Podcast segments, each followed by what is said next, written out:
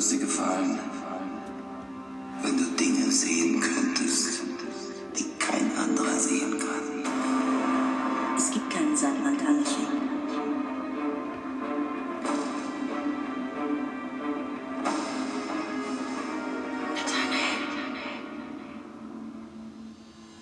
Wolltest du nicht ein Gedicht über unsere Hochzeit schreiben?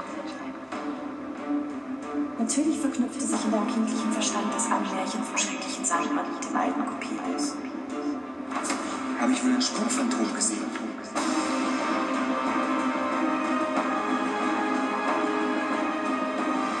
Deine Treue, das, was dich unter allen ausgezeichnet hat.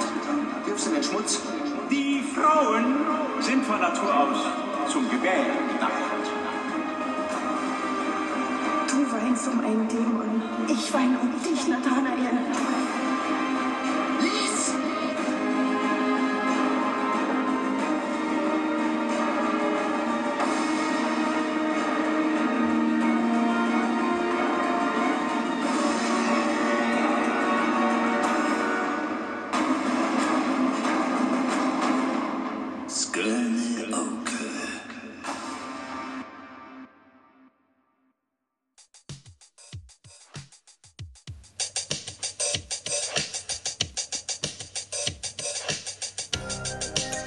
Herzlich willkommen zu einer neuen Folge in unserem Abi-Podcast zu E.T. Hoffmanns Novelle Der Sandmann. Wie immer lautet unser Motto: Abschalten können Sie woanders.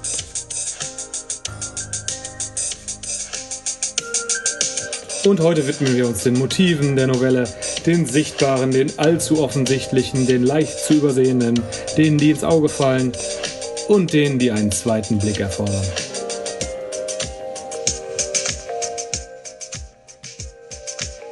Und wie so oft bei Hoffmann werden wir feststellen, dass das Offensichtliche nicht immer das Naheliegendste ist.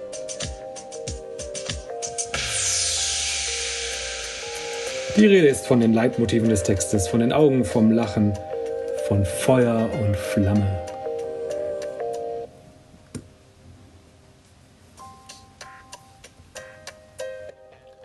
Der Begriff Leitmotiv stammt eigentlich aus der Musik. Als Leitmotiv bezeichnet man in der Musik eine Melodie, die häufig in einem Musikstück wiederkehrt. In der Oper wird das zum Beispiel oft genutzt, um eine bestimmte Person zu charakterisieren, die mit der Melodie dann schon angekündigt wird, häufig, wenn sie auf die Bühne kommt. Und in literarischen Texten ist das Leitmotiv oft ein wiederkehrender Gegenstand, manchmal auch eine Person oder eine Formulierung, die dann auf über die Situation hinaus auf das, auf das Gesamtthema des Textes verweist. Im Sandmann, das liegt auf der Hand, ist das zentrale Leitmotiv das Motiv der Augen und das Motiv des Blickes. Das Auge ist das Organ der, Weltwirk der, der Wirklichkeitswahrnehmung, das Organ, das Realität schafft. Es fungiert auch sprichwörtlich als Spiegel der Seele und auch als Spiegel der Emotionen. Das Motiv des Auges ist schon im Titel der Erzählung der Sandmann festgelegt. Der Sandmann, traditionell in den Erzählungen, kommt zu Kindern, die nicht von selbst die Augen schließen wollen, um zu schlafen, und streut ihnen Sand in die Augen. Er verwehrt ihnen also das Sehen. Der Wechsel vom Tag zur Nacht, vom Bewusstsein zum Traum, wird hier zurückgeführt auf das Eingreifen einer fremden Macht, eben durch den Sandmann. In Hoffmanns Erzählung streut der Sandmann aber nicht nur mehr Sand in die Augen, er hatte es jedenfalls in Nathanaels Wahrnehmung sogar auf das Sehorgan selbst abgesehen.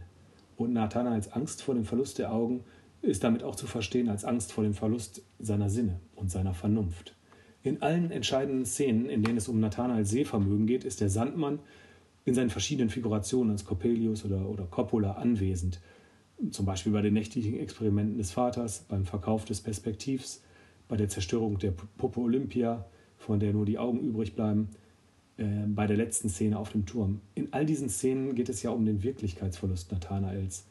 Der Text lässt dabei oft bewusst in der Schwebe, ob dieser Wirklichkeitsverlust das Resultat einer psychischen Erkrankung ist oder ob dieser Wirklichkeitsverlust von außen gesteuert wird. Ob da vielleicht wirklich tatsächlich jemand Nathanael in den Wahnsinn treiben möchte. Es geht in der Novelle aber nicht nur um die Augen motivisch, sondern vor allem auch um den Blick der Person. Immer wieder wird der Vorgang des Sehens selbst beschrieben. Warum ist das so? Man kann das im Zusammenhang mit der Intention der Novelle sehen, die meines Erachtens auch darauf abzielt, die Vieldeutigkeit der Welt durch das Ineinander von Imagination und Wirklichkeit, von Fantasie und Wirklichkeit zum Ausdruck zu bringen. Im Sandmann gibt es eigentlich zwei Arten des Sehens. Das beobachtende, das prüfende, das erkennende Sehen, und das ist Claras Perspektive, und das schöpferische, visionäre, poetische Sehen. Die Innensicht auch eigentlich. Das ist natürlich Nathanaels Sichtweise auf sich und auf die Welt. Beide Sichtweisen allein wirken unzureichend. Nathanael macht Clara ja gerade den Vorwurf, dass sie nur die Oberfläche der Dinge sehe. Umgekehrt macht Clara Nathanael den Vorwurf, dass er nur nach innen schaue und die objektive Wahrheit und Wirklichkeit aus seinem Blick verliere. Und eben nicht, ähm, äh, nicht die, die, die Wirklichkeit, die ihn umgibt, wahrnehmen könne. Das Augenmotiv ist also doppeldeutig, steht für den Wahrnehmungsverlust, genauso wie für die Oberflächlichkeit eines Blickes auf die, auf die Welt, ähm, der nur das Sichtbare anerkennt und eben nicht hinter die Dinge schaut.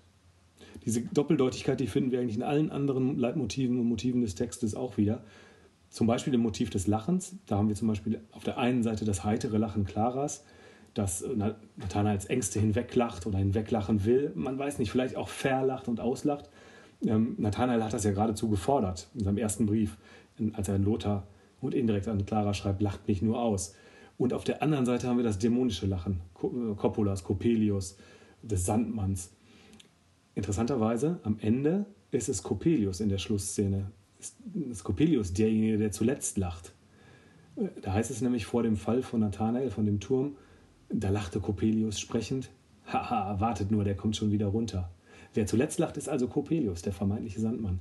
Die Absicht Claras, Nathanael durch das Lachen der Vernunft ähm, die Angst zu nehmen, ist eigentlich gescheitert, wenn, wenn, wir da, wenn wir uns diese Schlussszene anschauen. Darauf hat uns der Erzähler schon von Anfang an hingewiesen, in, der, in seiner Erzählerintervention, wenn er gesagt hat, ähm, diese Geschichte ist gar nicht spaßhaft. Doppeldeutigkeit auch in der Metaphorik von Feuer und Hitze. Da ist auf der einen Seite das Feuer der poetischen Inspiration, da brennt jemand für etwas, sagt man ja auch, Nathanael brennt für seine Lyrik. Er ist Feuer und Flamme für etwas, es entzündet ihn und auf der anderen Seite ist das Feuer natürlich auch eine zerstörerische Macht, ein Symbol für den Wahnsinn. Wir denken an das todbringende Feuer bei den Experimenten, an das Abbrennen des väterlichen Hauses, an den Feuerkreis, in dem sich Nathanael beschreibt in seinem Gedicht, das er Clara vorliest. Weiteres doppeldeutiges Motiv, die Popo Olympia. Einerseits das perfekte Kunstwerk. Der Künstler ist hier schon fast ein Gott, der sich seinen eigenen Menschen erschafft. Das geht auch zurück auf den Prometheus-Mythos, ganz, ganz alter, äh, antiker Mythos eigentlich. Gleichzeitig ist es natürlich auch ein Symbol für das Bedrohliche der technischen Fähigkeiten, auch für fremdgesteuert sein, für den Verlust der Seele, ein seelenloser Automat ist, oder seelenloses Automat, muss man glaube ich sagen, ähm, ist Olympia natürlich auch. Damals ein aktuelles Thema in der Aufklärung, im Fortschrittsdenken, Technikgläubigkeit auch des 19. Jahrhunderts. Heute vielleicht noch ein aktuelleres Thema, wenn wir an künstliche Intelligenz, an Androiden und so weiter denken. Fazit, auch die Gestaltung der Motive ist wie überall im Sandmann von Duplizität, von Doppelbödigkeiten durchzogen. Ähm, es geht immer um den zentralen Aspekt der Gleichzeitigkeit und der Abhängigkeit von Innerem und Äußerem, von Fantasie und Realität, von Fluch und Segen, von Nathanael und Clara. Und immer geht es auch um Uneindeutigkeiten. Weder ausschließlich gilt das eine noch das andere. Das war es für heute. Auf Wiederhören.